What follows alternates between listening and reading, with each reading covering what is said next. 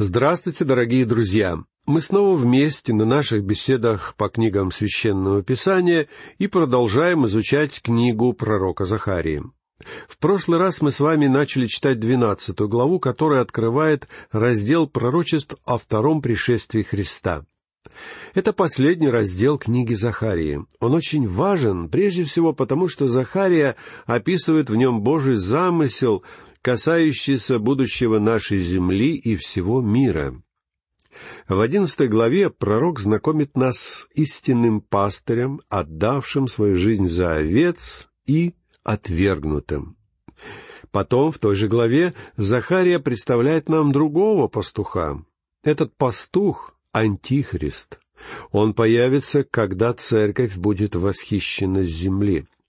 Антихриста примут, на него будут возлагать большие надежды, но этот руководитель вызовет на земле великую скорбь, а не тысячелетнее царство.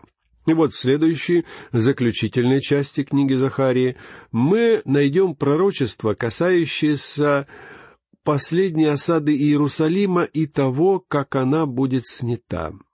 Я порекомендовал бы вам при чтении двенадцатой главы обращать особое внимание на выражение «в тот день», поскольку именно такова тема этой главы. Сегодня существует очень большая путаница в связи с понятием «День Господень». Но такого не должно быть. Ведь День Господень — это очень важное понятие. Только в книге Захарии это словосочетание встречается восемнадцать раз. Кроме того, мы находим сочетание «День Господень» у больших и малых пророков. День Господень — это, по сути, главная тема книги Иоиля. Малахия в четвертой главе стих пятый говорит о наступлении Дня Господня великого и страшного. В некотором смысле День Господень — это тема всего Ветхого Завета, причем одна из наиболее важных. Как я уже говорил, День Господень — это совсем не то же самое, что двадцать четыре часа. День Господень — это некий период времени, в который входят Великая Скорбь и Тысячелетнее Царство. То есть этот период будет длиться более тысячи лет. Что касается характера Дня Господня, то этот день будет и плохим, и хорошим одновременно.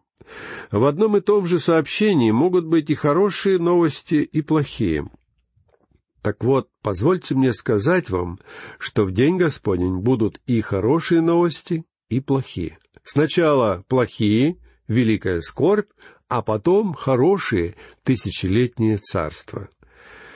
И о том и о другом говорится в двенадцатой главе Захарии.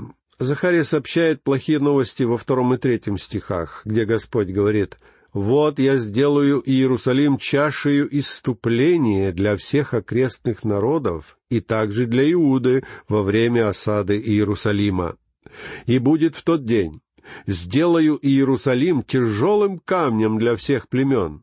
Все, которые будут поднимать его, надорвут себя, а соберутся против него все народы земли.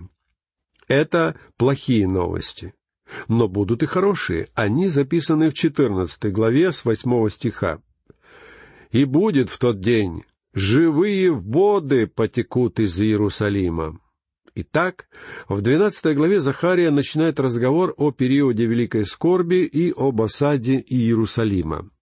Даниил писал об этом времени в главе 12 стих 1 и наступит время тяжкое, какого не бывало с тех пор, как существуют люди до сего времени. Но спасутся в это время из народа твоего все, которые найдены будут записанными в книге. Господь Иисус Христос тоже говорил об этом времени, и Он сам назвал это периодом великой скорби в Евангелии от Матфея, глава 24, стихи 21 и 22 ибо тогда будет великая скорбь, какой не было от начала мира до ныне и не будет. И если бы не сократились те дни, то не спаслась бы никакая плоть. Но ради избранных сократятся те дни. Именно об этой великой скорби ведет речь Захария в двенадцатой главе своей книги.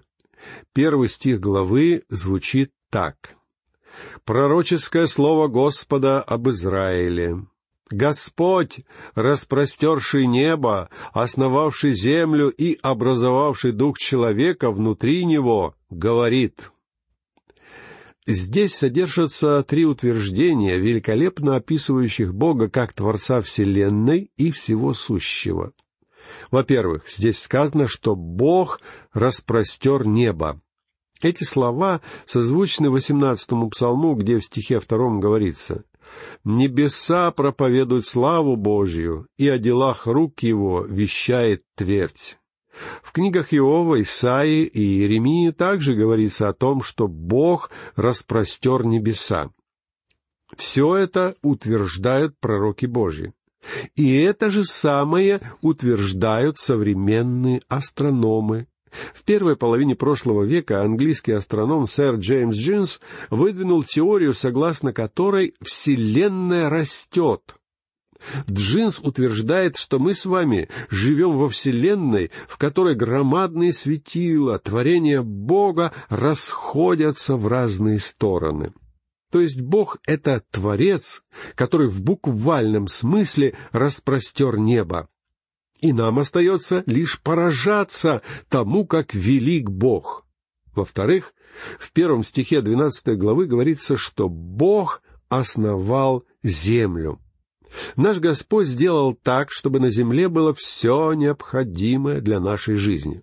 И, наконец, третье, самое замечательное утверждение, которое записано в этом стихе, Бог образовал дух человека внутри него. Человек — это творение, отличающееся от всех остальных творений. Человек выше всего, что живет на земле. Ведь он сотворен по Божьему образу. И образованный Богом внутри человека дух как нельзя лучше доказывает величие и силу нашего Творца.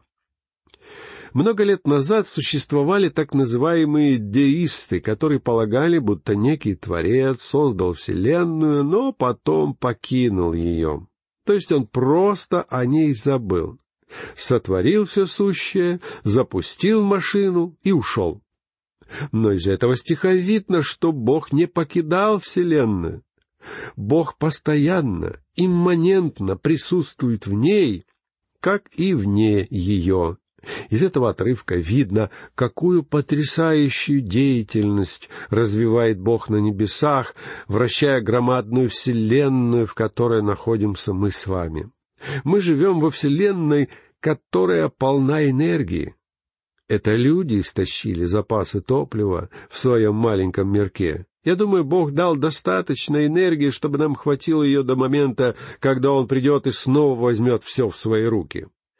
Это событие будет подобно заправочной станции, на которую мы попадем, когда на земле закончится бензин.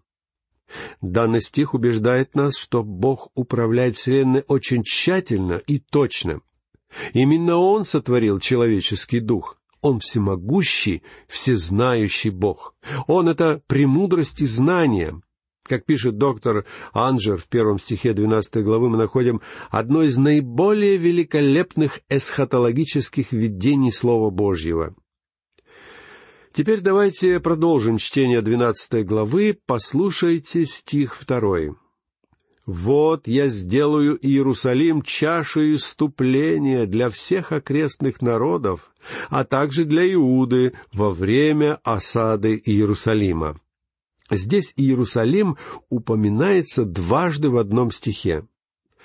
Как мы уже отметили, в одной этой главе Иерусалим упоминается десять раз. Иерусалим снова станет центром событий, когда Антихрист придет к власти. Иерусалим станет местом борьбы и суда. «Вот я сделаю Иерусалим чашей уступления для всех окрестных народов», — обещает Господь. Обратите внимание, когда именно это произойдет. Во время осады Иерусалима, говорит здесь Захария. А когда это будет? В последние времена, которые Господь Иисус назвал великой скорбью. Так что повествование всего этого раздела относится к будущему. Тем не менее, этот раздел имеет для нас большое значение и может научить нас очень важным вещам — По словам доктора Анджера, Бог сделает Иерусалим чашей опьянения, чашей, которая вызовет головокружение у всех, кто будет интересоваться этим городом. Иначе говоря, у людей от него закружится голова. Вот каков смысл слова исступления, которое использует здесь Захария. Послушайте третий стих. «И будет в тот день, сделаю Иерусалим тяжелым камнем для всех племен. Все, которые будут поднимать его, надорвут себя, и соберутся против него все народы земли». По сути, Бог говорит, «Вы надорветесь, пытаясь уничтожить Иерусалим». И это обещание не имеет ничего общего с Римом, Парижем, Лондоном, Вашингтоном, Москвой или другим городом, в котором, может быть, живете вы. Когда Бог говорит о Иерусалиме, Он имеет в виду именно Иерусалим. И хотя Бог десять раз упоминает здесь название Иерусалим, до некоторых весьма изощренных толкователей Библии это не доходит. Они утверждают, что под Иерусалимом подразумевается какой-то иной город, который лучше соответствует их пониманию этого отрывка. Однако Иерусалим означает Иерусалим, который находится в Иудее, но не какой-то другой город. «И будет в тот день, сделаю Иерусалим тяжелым камнем для всех племен». Странные слова, не правда ли? Иерусалим — это старый город, в наше время не очень привлекательный. Конечно, там очень много исторических священных мест, но многие другие города мне нравятся гораздо больше, чем Иерусалим. Мне всегда нравилось бывать в Иерусалиме, потому что там есть много мест, упоминаемых в Библии. Но почему этот город будет так популярен? Почему он будет играть выдающуюся роль в последние времена? Как вы объясните это? На самом деле этот город уже сегодня превратился в тяжелый камень для многих религий. Из-за территории, на которой он расположен, разгораются нешуточные споры. Однако мы еще не видели исполнения пророчества. Так что нынешние раздоры не идут ни в какое сравнение с тем, что будет в последние времена. Данное пророчество касается будущих событий. И Бог не преувеличивает, когда говорит, что Иерусалим может превратиться в тяжелый камень. Ведь камень Иерусалима уже сейчас чуть не разрушил общий рынок, чуть не сокрушил НАТО. Посмотрите только, сколько народов мира завоевывали этот город и пытались справить им. Например, когда генерал Элленби взял Иерусалим, освободив его от турок, Великобритания была державой номер один в мире, и солнце никогда не заходило над владениями британской короны. Но Британия пала, когда связалась с этим городом. И я, честно говорю, надеюсь, что Соединенные Штаты не станут с ним связываться. Поскольку сам Бог говорит людям, руки прочь от этого священного места, я здесь хозяин. Читаем далее, послушайте четвертый стих двенадцатой главы книги Захарии. В тот день, говорит Господь, я поражу всякого коня бешенством и всадника его безумием, а на дом Иудин отверзу очи мои, и всякого же коня у народов поражу слепотою. Бог опять говорит в тот день. Прежде чем мы подойдем к концу книги, нам еще успеет надоесть эта фраза. Но Захария будет использовать ее снова и снова. Итак, конь — это символ войны. Однако, когда конь слепнет, а всадник сходит с ума, в армии наступает полный беспорядок. И Бог говорит здесь, что когда враг нападет на Израиль, это нападение будет совершенно не опасным для израильтян. Обратите внимание на пятый стих.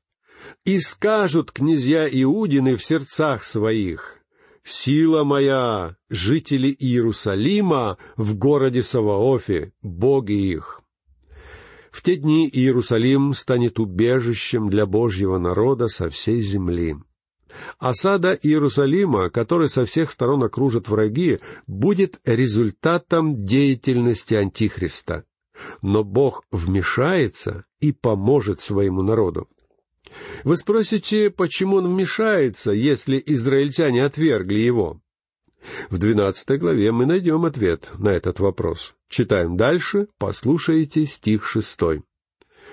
«В тот день я сделаю князей Иудиных, как жаровню с огнем между дровами, и как горящий светильник среди снопов и они истребят все окрестные народы справа и слева, и снова населен будет Иерусалим на своем месте в Иерусалиме.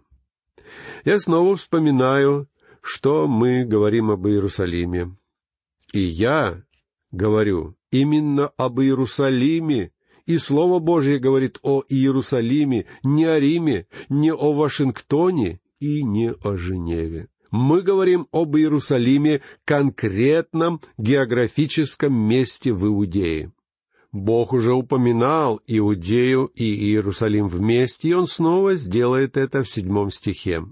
«И спасет Господь сначала шатры Иуды, чтобы величие дома Давидова и величие жителей Иерусалима не возносилось над Иудою». Иначе говоря, Иерусалим будет смотреть на остальную Иудею сверху вниз, Сегодня люди из одной части страны имеют обыкновение смотреть сверху вниз на людей из других областей. Меня всегда забавляет реакция людей на мой техасский акцент. Многие из них честно пишут мне. Когда я начал слушать ваши передачи, я подумал, что вы какой-то невежественный фанатик. Некоторые до сих пор так думают, а другие далее пишут. Но я продолжал слушать вас и перестал обращать внимание на акцент. Они поняли, что в школу я ходил и, по крайней мере, начальное образование имею. Однако такая тенденция характерна для всех нас. Мы, родившиеся в Техасе, считаем, что за границами этого штата нет ничего стоящего, и что избранные Богом люди живут только в Техасе. Некоторые из моих знакомых техасцев до сих пор так думают. И надо признаться, что это свойственно всей человеческой породе. На небесах нас ждет много потрясений. Думаю, что одним из величайших сюрпризов будет, когда мы встретим там людей, которых не ожидали встретить. А кроме того, нас будет ждать и другой сюрприз. На небе мы не встретим многих, которых ожидали там встретить. Вот каким будет это самое большое потрясение. На небе мы узнаем, кого Бог действительно признал своими слугами и кто преданно исполнял Его волю. И избранные Богом люди окажутся совсем не теми, кого избрали бы мы. Так вот, Захария говорит здесь, что если бы Господь явил себя сначала и Иерусалиму, и дому Давида, они стали бы смотреть на остальную Иудею сверху вниз. Они стали бы говорить, это невежественные сельские жители, ведь Господь не им явился в первую очередь. И поэтому Бог заявляет, «Я спасу сначала шатры Иуды, а вы помните, что сказал Господь Иисус в Евангелии от Матфея, глава 19, стих 30? «Многие же будут первые последними, и последние первыми». Бог ясно говорит через своего пророка, «Сначала я явлюсь Иуде».